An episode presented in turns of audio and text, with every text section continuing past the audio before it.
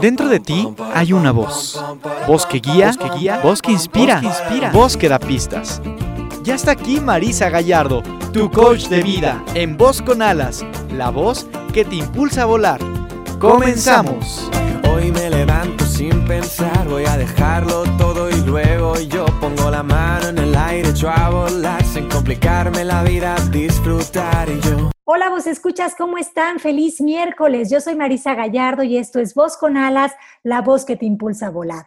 Estamos transmitiendo este miércoles 15 desde la cabina con alas y es para mí un honor decirles que ya está llegando nuestra invitada con la cual vamos a platicar, comentar, hablar, vamos, desmenuzar el pollo con respecto al tema del día de hoy que son los miedos y mieditos. Y es que vos escucha, ¿quién no ha tenido miedo a la oscuridad, a que te deje el camión, a que se acabe el gas, a enfermar, a fracasar, a no ser alguien importante, a estar solo, a no ser querido? Los miedos o el miedo más bien, es una emoción que mientras seamos humanos nos va a visitar. Pero hoy quisiéramos que eh, aprendiéramos o que viéramos que el miedo no solo viene a paralizar, porque esa no es la función útil del miedo. El miedo viene a avisar, el miedo avisa. Entonces hay que entender la diferencia entre el miedo que paraliza y el miedo que avisa. En realidad el sentido útil del, del miedo en todo momento es proporcionarnos información. Si realmente hay una situación en la que estamos en peligro, pues el miedo nos avisa para protegernos de ese peligro que es una realidad. El problema, y cuando se convierte en un miedo tóxico, es cuando nosotros interpretamos que algo nos podría pasar sin que esté sucediendo, porque ese ya es un miedo que nos frena y que no nos deja ver que en realidad ese miedo solo está apareciendo para decirnos, ojo, estás pensando cosas que no te sirven. Yo miedo vengo a avisarte que tienes otras opciones, por ejemplo. Pues sí, pues escuchas, hay diferencias entre el miedo que paraliza y el miedo que avisa. En realidad, el miedo es solo una energía, es una reacción y es una reacción a la definición que nosotros tenemos en nuestra cabeza con respecto a ciertas cosas. Por ejemplo, si yo le tengo miedo a las abejas, pues lo que me asusta no es propiamente la abeja, sino el significado que yo tengo de la abeja en mi cabeza. Si yo pienso, no, es que la abeja pica y duele y qué horror, bueno, pues probablemente lo que me está asustando es esa definición, de manera que cuando yo veo a la abeja, no veo a la abeja propiamente, sino el contenido en mi mente que tengo con respecto a esa abeja. Y el miedo va a ser la reacción ante esa definición. Entonces, ¿cuántas definiciones no tenemos en nuestra cabeza que nos asustan y que el miedo solo viene a avisarnos que podríamos hacer un cambio de perspectiva y ver estas cosas desde otro lugar. Bueno, vos escuchas, de esto vamos a hablar hoy. No se muevan de su lugar. Porque tú no eres el autor de todo lo que crees, despierta. No aceptes las, las herencias sin coherencia.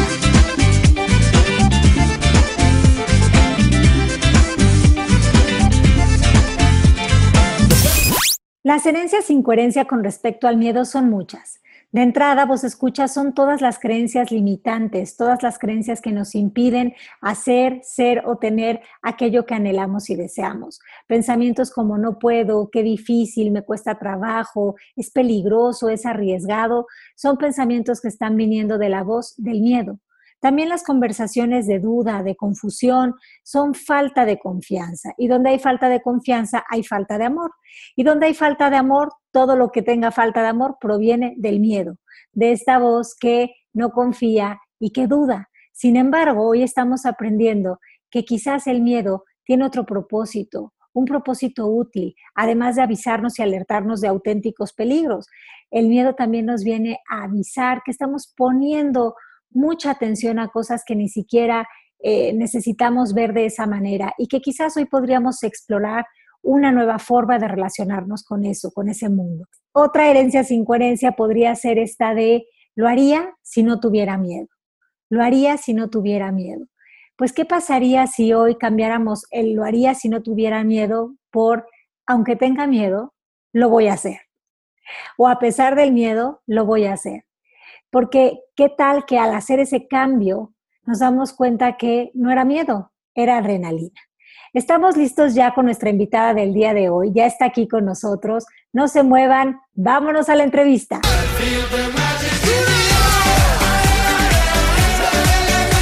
¿Voz? Tu voz, su voz, nuestra voz. Voz con alas, la voz que se eleva desde el interior. Continuamos.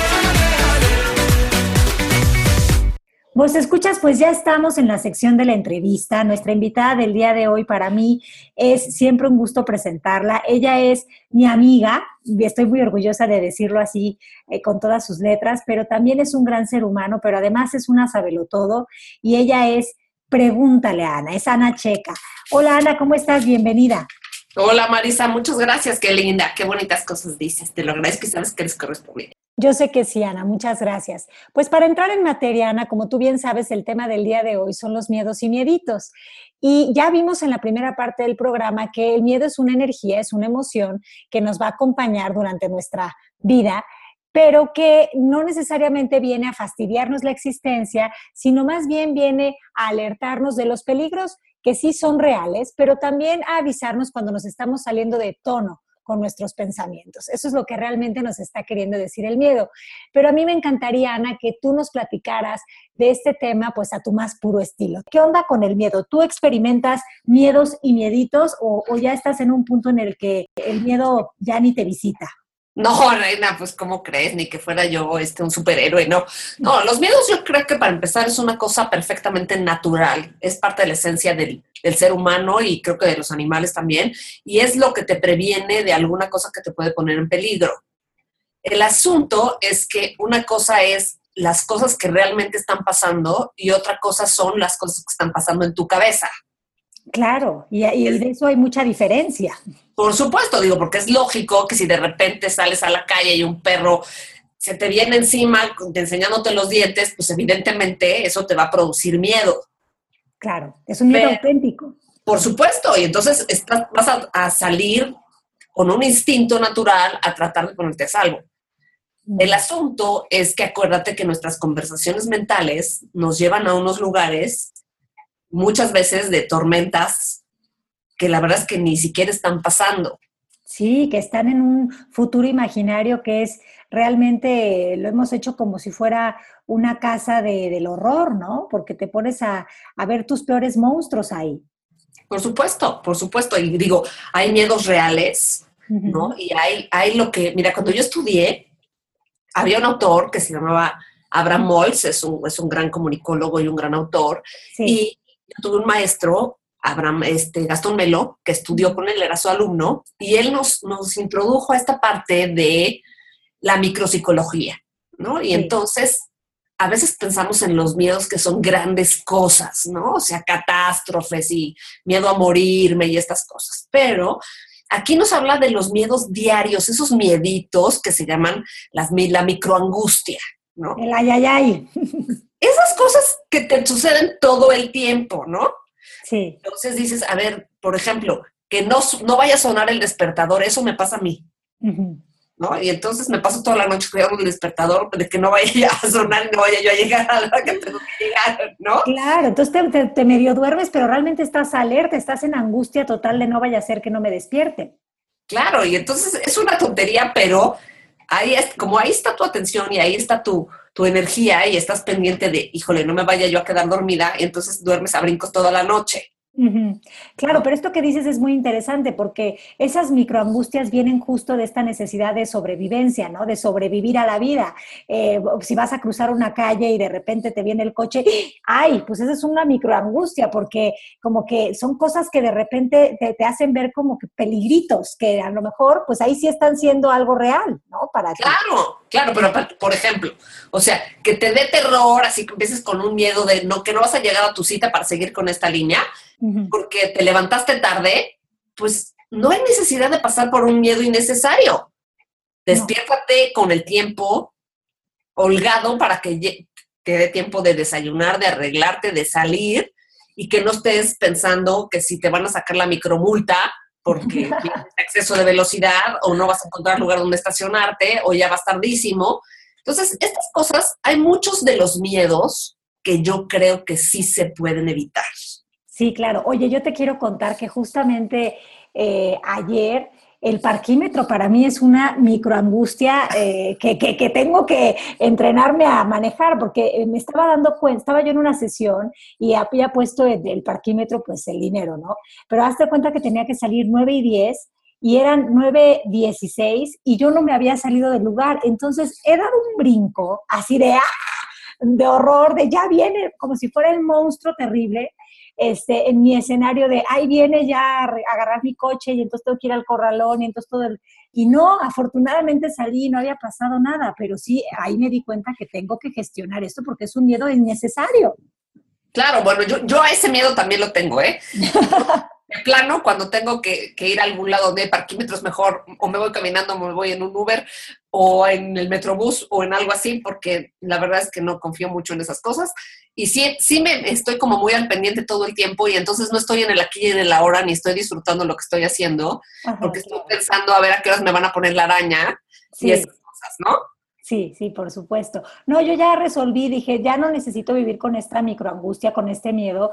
Hay un estacionamiento que te cobra por hora y tú te puedes ir felizmente a hacer tus sesiones o vente en Uber. Y entonces me dio mucha paz saber que había eh, opciones para esto, pero hasta que no me di cuenta de, de la angustia que yo estaba generando y ese miedo, pues no le puse una solución, ¿ves? Pero qué bueno poder tener estas experiencias que te hacen ver que en todo hay opciones. Claro, y justo es quererlo resolver y querer encontrar la solución en lugar de quererte seguir atormentando, porque sí hay opciones para no pasarla mal. Sí, por supuesto. Oye, por ejemplo, yo, este, las películas de miedo es algo que yo no veo, no, no las veo ni de casualidad.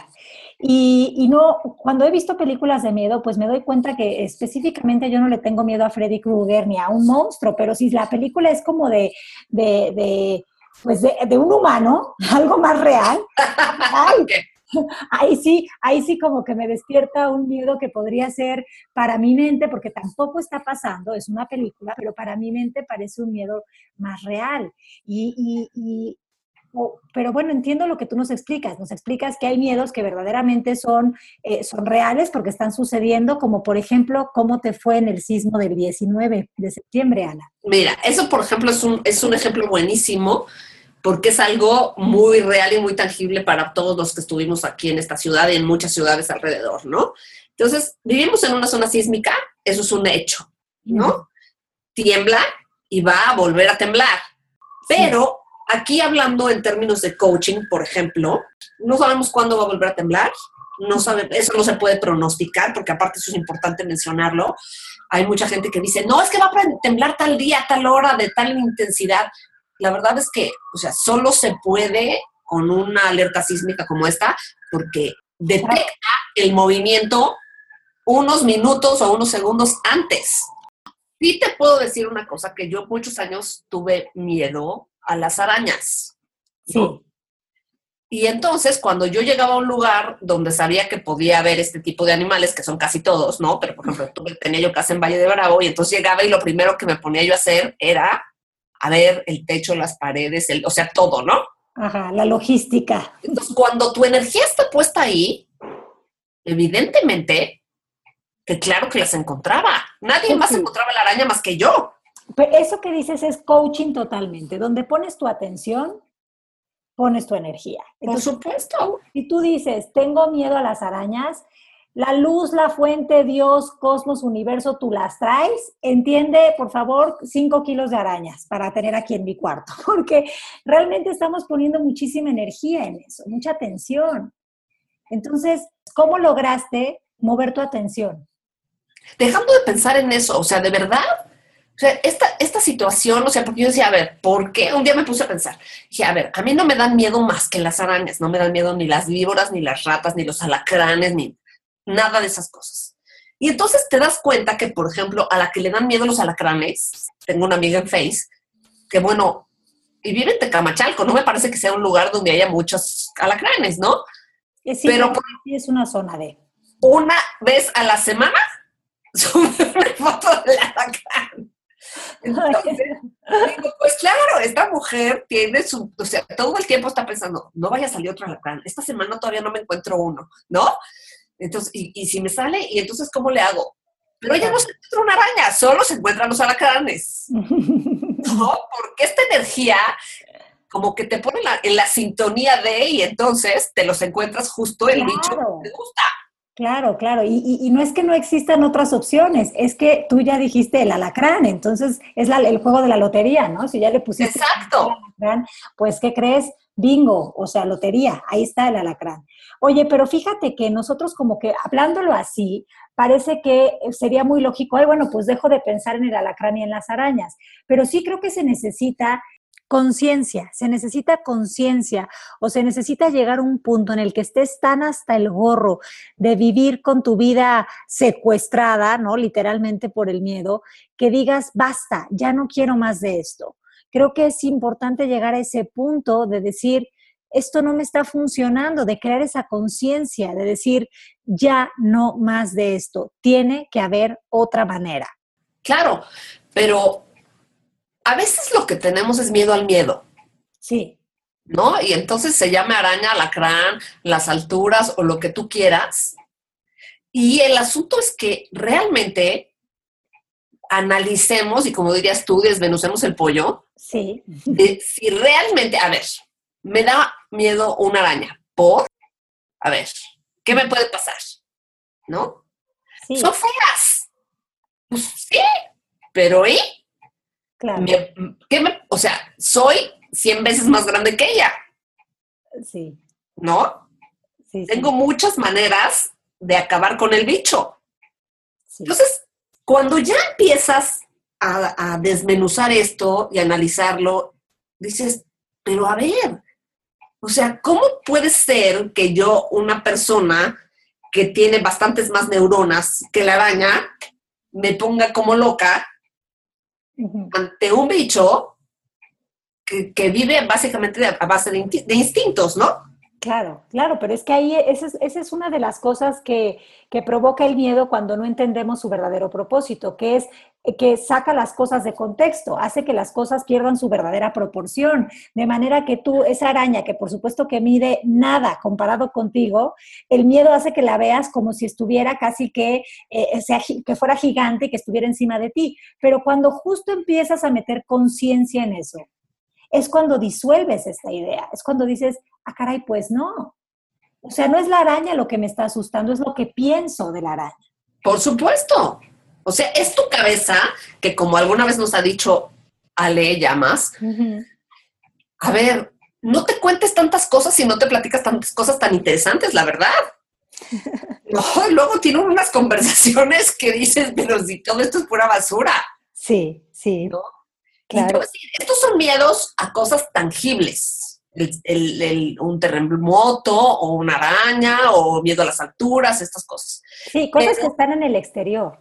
Pero a ver, los miedos, pues a ver, los, las, las creencias maternas que sabemos nosotros en coche. No ser suficiente o no ser importante. ¿Cuánta gente tiene este miedo de no llenar las expectativas? de otras personas, ni siquiera de las propias. No, y es que acabas de dar en el clavo, Ana, porque fíjate que justamente hay como, como, como se titula el programa Miedos y Mieditos, pero los miedos, los verdaderos miedos, son esos miedos que no están tanto en el exterior, sino que viven en el interior de nuestras cabezas. Y son ese miedo del que estás hablando, que tiene que ver con no llenar las expectativas de otras personas, pero espérame tantito, es que eso significaría que yo no pertenezco, que yo no soy, que yo no existo. Claro, y, te voy a decir una cosa, ese es un miedo que se desarrolla principalmente en la adolescencia. Sí. Porque uno quiere pertenecer, ser parte de los grupos, ser parte de, de situaciones. O sea, vas a la escuela y tú no quieres ser de esos raros, ¿no? Que, con los que nadie habla. Tú quieres ser parte del grupo que mueve la sopa en la escuela. Claro, claro. Sí, porque piensas que o tienes creencias o pensamientos de que eso te hace ser alguien, te da identidad. Y el peor miedo que puede tener el ego es no ser nada. ¿No? Es como no tener identidad, eso es como un pánico para el ego. Entonces, por eso es que el ego está tan basado en, etiquetar todo, en clasificar todo, porque cree que si lo etiqueta y lo clasifica, entonces lo va a poder manejar y porque así no va a aparecer nada desconocido. Pero esto que dices es muy interesante, porque ahí también está este miedo al fracaso. Mira, yo, yo creo que aparte del miedo al fracaso, más, más que el miedo al fracaso, no sé si te habrá pasado a ti con clientes, a mí sí, el, el miedo a no ser nadie, a pasar desapercibido, a que nadie se dé cuenta que yo pasé por este mundo y que me fui de él. Sin pena ni gloria. Exacto, no dejé ninguna huella, ¿no? Sí, por supuesto, pero fíjate que, por supuesto que ese es como el, miedo profundo, ¿no? Pero en palabras de ego, eh, nosotros con, este sistema en el que hemos crecido, eh, el no ser nadie en el mundo lo hemos identificado, no voy a generalizar, pero sí muchas personas lo tienen en esta etiqueta de fracasé. Ah, claro, claro, o sea, sí, porque entonces no perteneces a el grupo de moda o a las que son flacas o al, al grupo que sea que tú quisieras pertenecer. Y la verdad es que ya somos algo que muy, muy poca gente se pone a pensar. A todos nos hicieron diferentes. Todos. Entonces ya eres único. Te ves en el espejo y eres completamente diferente a otra persona. Sí, pero además de que eres único, existes. Y eres único en apariencia física, pero al final del día, pues estamos conectados todos, ¿no? Entonces, como que aquí lo, que creo que ha generado tanto miedo en nosotros, y tú me vas a corregir si no, es creer que somos lo que hacemos y que si no hacemos, no somos. Claro, o lo que tenemos. Eh, pues sí, eh, lo que hacemos nos lleva a tener y, y, lo que tenemos ya nos hace saber si somos gente que logró o gente que no logró. Y si no logró, pues nada. Hablando de eso, sí. Este, hay un libro muy interesante de el dueño de, de Domit. Sí. Y el libro se llama Ser, Hacer y Tener. Ah, mira, qué buena recomendación de lectura. Entonces, ahí es donde de verdad, o sea, lo importante es ser. Ser y darte permiso de ser quien eres realmente, quien quieres ser, no estarte coartando, ser feliz con eso y sentirte pleno. Claro. Pero aquí viene otro miedo y es la huella de abandono. Uno quiere llenar las expectativas de los otros precisamente para que la gente nos acepte, nos quiere y esté con nosotros y no nos deje, sea nuestro papá, nuestra mamá, nuestra pareja, este, quien sea. Claro.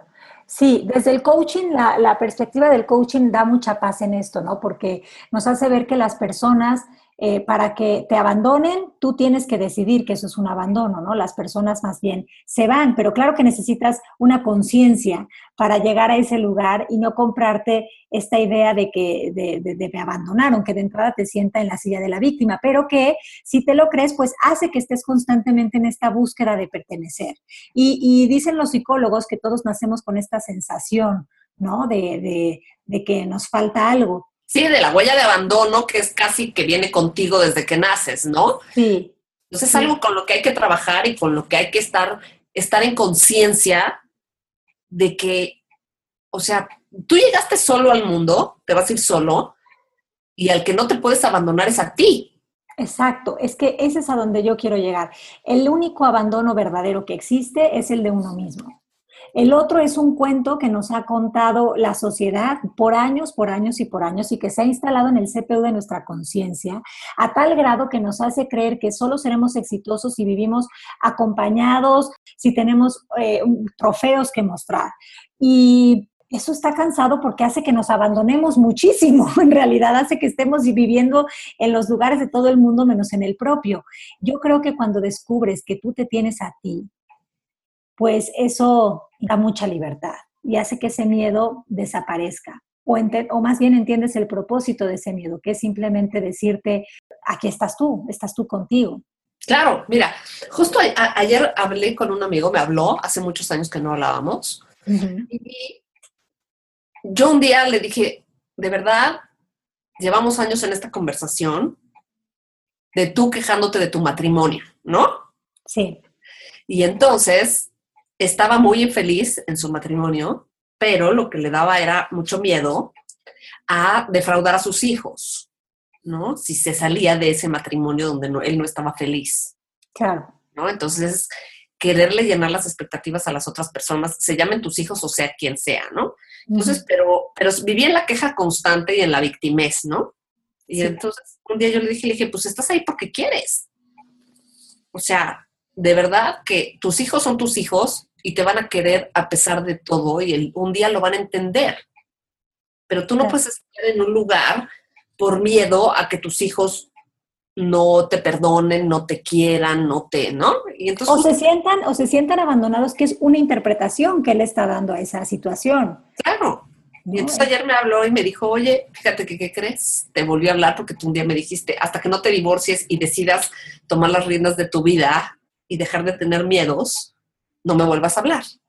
Y ayer me habló para decirme, ya tomé las riendas de mi vida, me estoy divorciando y lo único que quiero es ser feliz, llenar mis propias expectativas. Tengo 53 años y quiero hacer cosas que no, no, no, no me dejen aquí nada más como en pausa, que me den felicidad y, y que me hagan sentir vivo. Y mis hijos lo entendieron y yo no lo hice antes por el miedo a, que ellos no lo entendieran y resulta que ellos me dijeron, ay, qué bueno, lo deberías de haber hecho mucho tiempo antes. Claro, qué, qué, historia tan inspiradora, Ana, porque además también nos lleva a este miedo del qué dirán, qué van a pensar y qué van a decir. Y otra vez estamos jugando como con el temblor, ¿no? Al adivino, a querer pensar y saber qué es lo que, cada palabra, cómo va a estar el diálogo, cómo va a estar el pensamiento.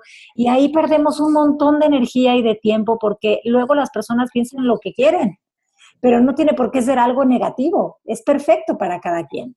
Claro, y te juro que lo oí con otra energía y me encantó. Y, dices, qué bueno que tomó esta, esta decisión, qué bueno que quiere ser feliz, porque hay mucha gente que a esa edad dice, ay, pues ya para qué. Oye, si tienes 50 años, ¿cuál es la expectativa de vida actual? ¿80? Te quedan 30.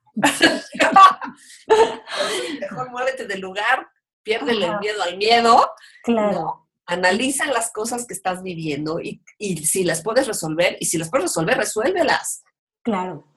Sí, porque eso es lo que el miedo nos está proponiendo, nos está viniendo a decir, oye, aquí hay, hay, opciones para ti. O sea, tú estás viendo esto como algo muy negativo, pero tendrías otras opciones y yo soy un mensajero nada más que te viene a, decir, ¿no? ¿Dónde estás poniendo toda tu atención? Oye, Ana, ¿y qué, qué a ti no te ha pasado este miedo a, a la enfermedad? no propia a lo mejor, pero que se enferme alguien que quieres.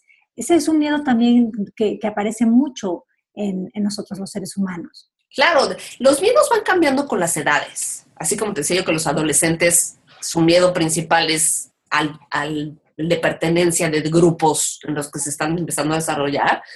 Conforme va transcurriendo tu vida, tus miedos se van moviendo de lugar. Empieza a dar miedo quedarte sin trabajo, dejar de proveer a tu familia, ¿no? Y te da miedo que la gente que tú quieras se enferme o que te enfermes tú, ¿no? O el miedo a la muerte y no saber qué hay más allá. Claro. ¿No? Entonces, pero mira, yo creo que, yo sí creo en amar lo que es. O sea, mi mamá me enseñó algo desde muy chiquita y me decía, que creo que es un coaching así como un poco empírico. Ajá cuando, cuando llegues al puente, crúzalo. ¿No? Me decía, tú ya te imaginaste 200 puentes, no sabes ni cómo es, ya tienes no sé cuántas cosas planeadas en tu cabeza y ni siquiera has llegado y ya lo sufriste y ya lo padeciste. Claro. ¿No? Entonces, ¿me da miedo enfermarme? Pues no, la verdad es que no, me da miedo pues, morirme. De entrada, de entrada yo creo que es un pensamiento que ni siquiera está en el presente, ¿no? En el aquí y en el ahora.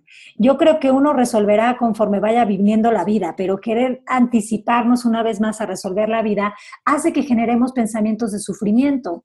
¿no? Con en este afán de querernos preparar y planear, pues, eh, ¿a qué fin? Si estás planeando algo que ni está pasando, ¿cómo por?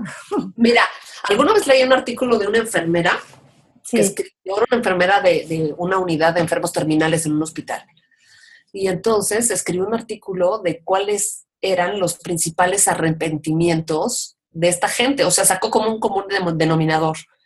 Y se dio cuenta que el primero era que la gente se arrepentía de haber perdido tanto tiempo en cosas que nunca pasaron. Sí. Que solo pasan en tu cabeza. Sí.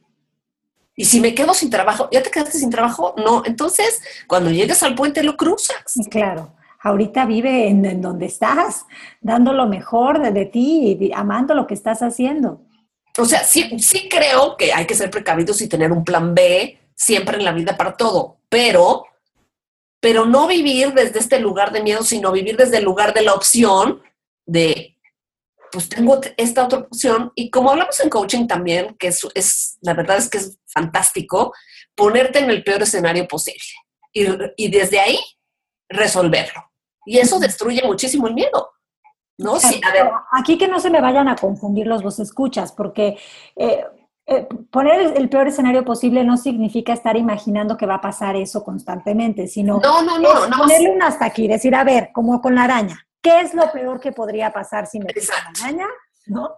Y entonces sí, sí, entiendo. Ahora sí como que para que quede claro. Para que exacto, exacto. O a ver, ¿qué es lo peor que puede pasar si me quedo sin trabajo? ¿No? A ver, bueno, pues mira, puedo vender zapatos, este, puedo dar clases, puedo, o sea, y ver las cosas que puedes hacer en un momento dado y, y tenerlas ahí. Entonces, en el momento que tú ves tus posibilidades y amplías tu visión del mundo, a ese respecto, en ese momento tú ves que sí hay opciones que están ahí y que son posibles y que no estás nada más amarrado a una sola opción en la vida. Claro, pero yo creo que sí aquí sería interesante invitar a los vos escuchas a trabajar en sí mismos para salir de este constante patrón de conducta de ir a visitar el futuro con escenarios de terror, ¿no? Porque em, creo que eso hace que no disfrutes la vida. O sea, estás como en constante espera de, eh, ay, ya va a pasar, o este miedo a que te vaya bien, porque aunque no lo crean, vos escuchas, hay muchas personas que tienen miedo de brillar y de que les vaya bien, porque eso puede ser malo, peligroso, pecado o cualquier palabra que, ustedes crean. Porque, porque genera envidia, porque... Claro, y ¿no? sí, muchas cosas que... Sí que son irreales, ¿no? Que son irreales y mucha gente no se permite luego vivir la vida que quiere por eso, por ese miedo a qué peligro. Oye, y este miedo a que te vaya bien, luego viene la creencia de si me está yendo muy bien, es que algo malo después va a pasar. Claro, claro. ¿No? Que no es real tampoco. A ver, ¿dónde dice que si después de algo muy bueno viene algo muy malo? ¿Dónde dice eso? No, pues no, no, no, no es que lo diga, pero es culturalmente, sobre todo los países de Latinoamérica, tienen muy, arraigada esta idea de que para merecer hay que sufrir. Y cuando tú te va bien y no has sufrido un poco, ahí viene el ego y dice, oye, qué raro, ¿eh? Qué raro, esto no te lo estás ganando como debe ser. Y entonces eh, eh, es muy chistoso, pero hacemos un autosabotaje. Sí, culturalmente tenemos que tener una, fíjate, cuando dicen de alguien que ha sufrido mucho, ¿no? Que le ha pasado muy mal ay, es tan buena. Sí. ¿No? Se va a ir al cielo. No, a ver, yo la verdad no tengo esta creencia de que venimos a sufrir. La verdad es que no. Yo creo que venimos a pasárnosla bien y como dijera mi querido amigo Dindu Perón, no es un ensayo general, es tu única función. Claro, así que a vivir también diría él. ¡A vivir! sí, por supuesto. Si no la han visto, vayan a verla para que sepan de qué estamos hablando y luego aullamos. Exactamente. Oye, Ana, este, oye, pero aquí me da mucha risa porque Ana me, dice que uno de los miedos más comunes, aunque ustedes no lo crean, es la Navidad. Y sí quiero hablar de eso, Ana, porque ya se acerca la Navidad y, cuando tú dices que este es un miedo común, yo, yo pienso que es un miedito, ¿no? No es un miedote grandote, pues depende, depende, de tu familia, depende de tu entorno, pero mira, la Navidad te la venden este, mercadotécnicamente como algo fabuloso, ¿no? Sí. Todo es ideal. Y la verdad es que trae consigo en algunas situaciones muchos, donde el ego está muy metido y donde hay muchos juegos de poder. Y entonces es, es que este año nos toca pasarla en casa de mis papás. No, el año pasado la pasamos en casa de tus papás. Nos toca en casa de los míos. ¿No? Y entonces vienen estas cosas y viene mucho, que también es una temporada donde gastas mucho dinero, ¿no? Entonces es porque vas a tener el brindis, la cena, el intercambio de la oficina, este, los regalos de las mises. Este, entonces dices, híjole, ya estoy, ya, ya me está dando terror porque todavía no llega y ya sé que no me va a alcanzar. Yo lo principal que he visto con clientes es el, juntarse con la familia, ¿no? Como que es, ahí sí me dicen, tengo miedo. Y, haces la sesión y te dicen, no, no, es que espérate, tú no conoces a mi cuñado. A mi tía, a mi prima, a mi cuñada. Es que aparte te una cosa, muchas veces las familias se juntan solo esa vez en el año. Claro. Y el año pasado hubo alguna cosa porque la prima recibió un roperazo y ella se gastó más de la cuota del regalo y entonces ya se quedó como molestita. Claro. Y entonces tuvo todo el año para guardarse eso. Deseando que le tocara en el intercambio para, ¿No? regresársela. y, te voy a decir que, y entonces, y aparte entra aquí el factor alcohol. Claro. También, o sea, la gente está como muy movida, está, es, un, un tiempo emotivo. Y aparte el alcohol es un ingrediente que también hace que a la gente se le se le afloje la lengua, ¿no? Y que se dé permiso de hacer cosas que conscientemente no haría. Entonces, que, digan, que digan su verdad, como diría. Exacto, como diría Nurka, su verdad, ¿no? Entonces, esa es la cosa. Y te voy a decir que otro miedo de mucha gente, de pasarla solo. Es un, es un momento donde ven que las familias se juntan y que mucha gente está sola. Claro.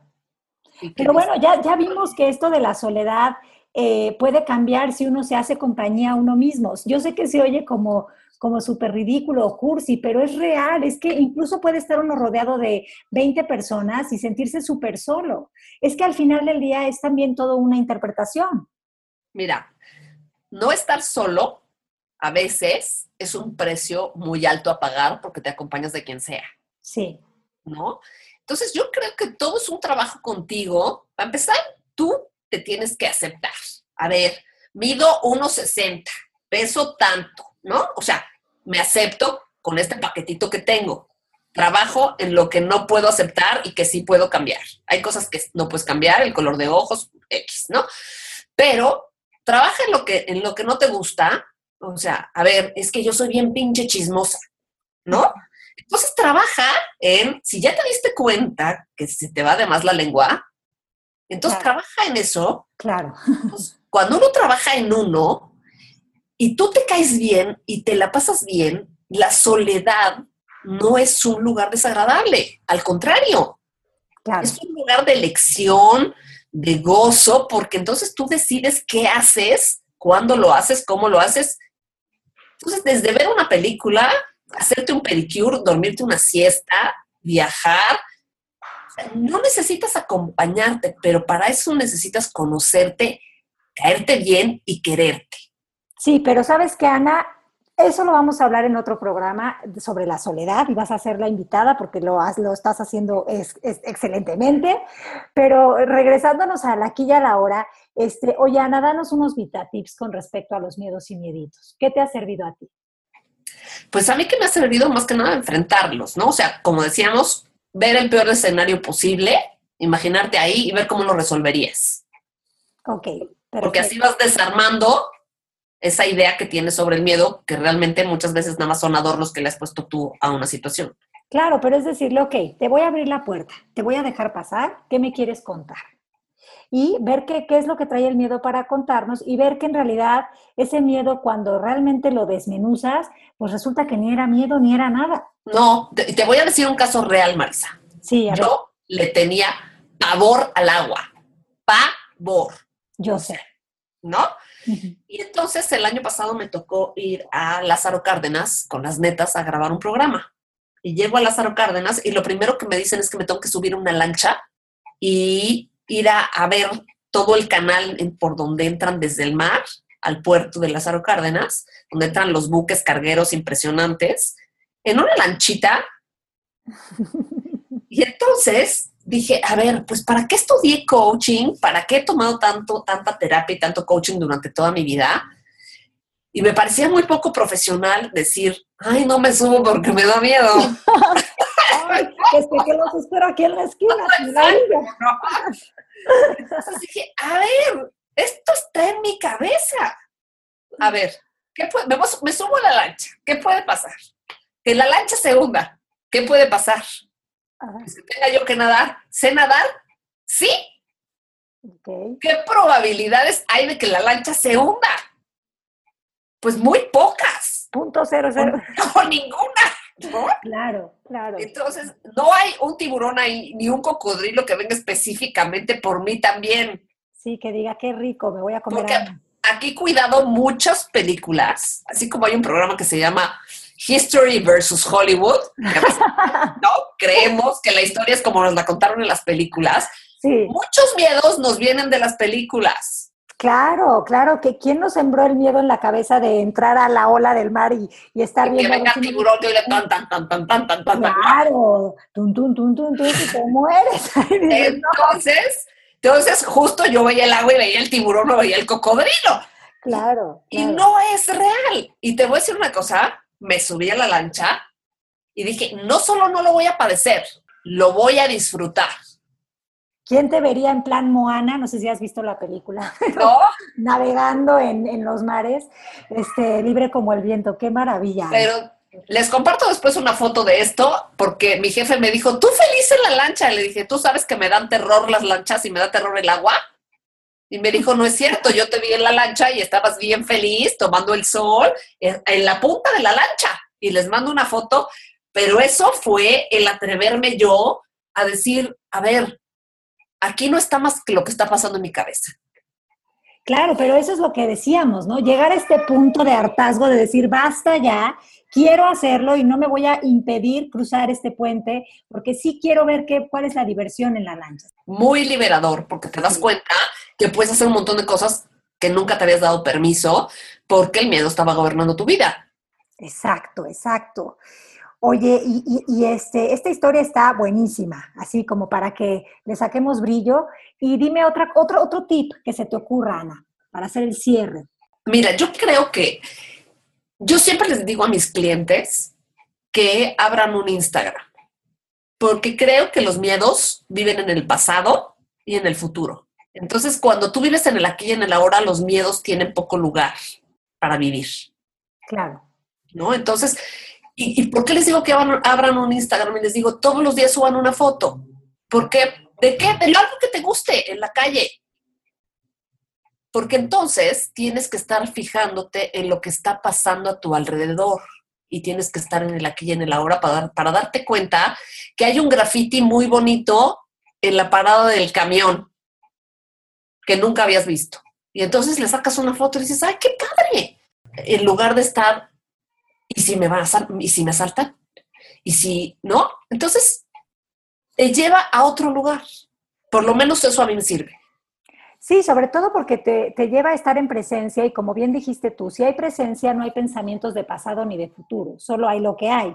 Y si en ese momento tomas una foto, pues por lo general tomamos fotos a las cosas que llaman nuestra atención y que son como que les, que, que les encontramos un punto positivo o lindo, ¿no? Entonces, eh, creo que eso es capturar imágenes que, que se quedan también en tu mente. Me parece un super tip, Ana. Así que, Sí, oyeron, Y no estás en el piloto automático en donde estás pasando por esos lugares todos los días y no estás viendo nada ni dándote cuenta de nada. Y igual estás comiendo. O sea, te comes algo y no lo estás saboreando porque, porque lo estás haciendo en inconsciente. Exactamente. Y, bueno, para los que no sean tan tecnológicos, pues siempre se pueden capturar imágenes con los ojos, ¿no? Con la vista. Y entonces estar en los momentos presentes es, es, es hacer ya un gran álbum de la vida. Por supuesto.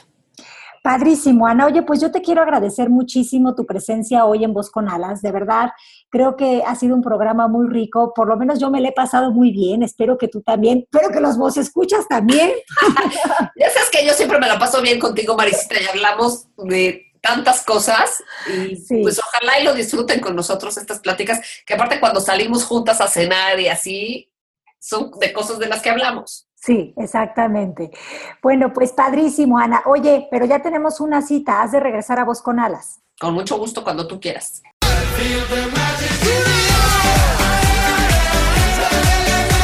¿Voz? Tu voz, su voz, nuestra voz. Voz con alas, la voz que se eleva desde el interior. Continuamos. Estoy seguro que la vida me tiene una sorpresa. Alguna magia que me encienda la luz de la cabeza. Aquí están tus cápsulas de VitaTips que te dan dosis de conciencia en el botiquín mental. La medicina que alivia el Y bien, vos escuchas, ya estamos en la sección del botiquín mental. Ana Checa ya nos hizo favor de compartirnos algunos de sus tips, valiosísimos por cierto. Y ahora yo les voy a dar las cápsulas de VitaTips para que añadan a esas ideas que ya les dio Ana. Y con esto tengan herramientas para gestionar esos miedos y mieditos que en ocasiones eh, nos visitan. El primer VitaTip sería la toma de conciencia. ¿Y qué es la toma de conciencia? Pues es ver lo que antes no veíamos. Entonces, supongamos que tengo una emoción, pues primero, ¿cuál es el nombre que le estoy poniendo a esa emoción? Si es miedo, ya hice el primer paso. Identifiqué que tengo una emoción, la etiqueté, le puse el nombre, es miedo, y ahora me voy a preguntar, ¿qué es lo que generó o provocó esta emoción? ¿Es un pensamiento, es una creencia, es una idea, es mi imaginación o es la realidad? ¿Para qué voy a hacer esto? Porque al miedo hay que ponerle nombre y apellido, hay que poderlo ver a los ojos, porque como dijimos al principio del programa, el miedo es la reacción a una definición. Cuando yo identifico qué provocó mi miedo, pues me doy cuenta que eso, si no estaba pasando en realidad, entonces estaba en mi cabeza. Y si estaba en mi cabeza, ahí mismo tiene solución. ¿Cómo? A través de un cambio de perspectiva. El VitaTip número dos, si el primero fue la toma de conciencia, el VitaTip número dos va a ser permitirme sentir el miedo. No rechazarlo, no decirle cancelo, cancelo, cancelo, sino permitirme que ese miedo atraviese mi cuerpo emocional, porque lo único que quiere hacer es pasar esa energía al final del día. Cuando yo rechazo algo, rechazarlo no significa que lo haya transformado, muy por el contrario, significa que estoy haciéndolo todavía más grande. Entonces, si yo me permito eh, sentir ese miedo, abrazar ese miedo, entonces estoy liberándolo, porque eso es lo que quiere, simplemente quiere pasar para liberarse.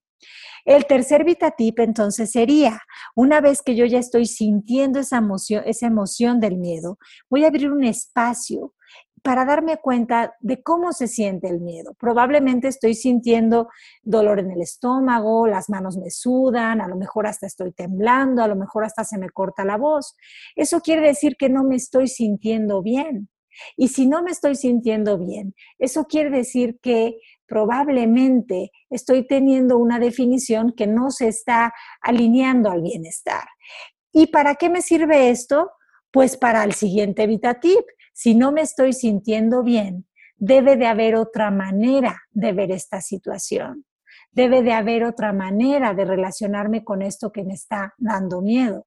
Debe de haber una manera, si no alegre, feliz y de paz, por lo menos neutral, llegar a un punto cero para poder desde ahí avanzar hacia mi, hacia mi paz mental.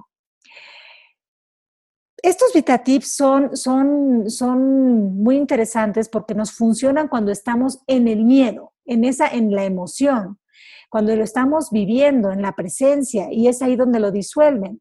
Ahora, cuando el miedo es una cuestión que me impide actuar, cuando el miedo es una cuestión que, me, que, que, yo tengo muchas ganas de hacer algo, pero como es desconocido no lo hago, porque entonces eso sería un riesgo, porque tengo todos esos pensamientos, en esas ocasiones el antídoto del miedo es y será siempre la acción. La acción es lo que va a disolver ese miedo porque hasta, no, hasta que yo no cruzo esa barrera, hasta que no cruzo ese puente, como decía Ana, no me doy cuenta de los beneficios que tenía salirme de esa zona de confort.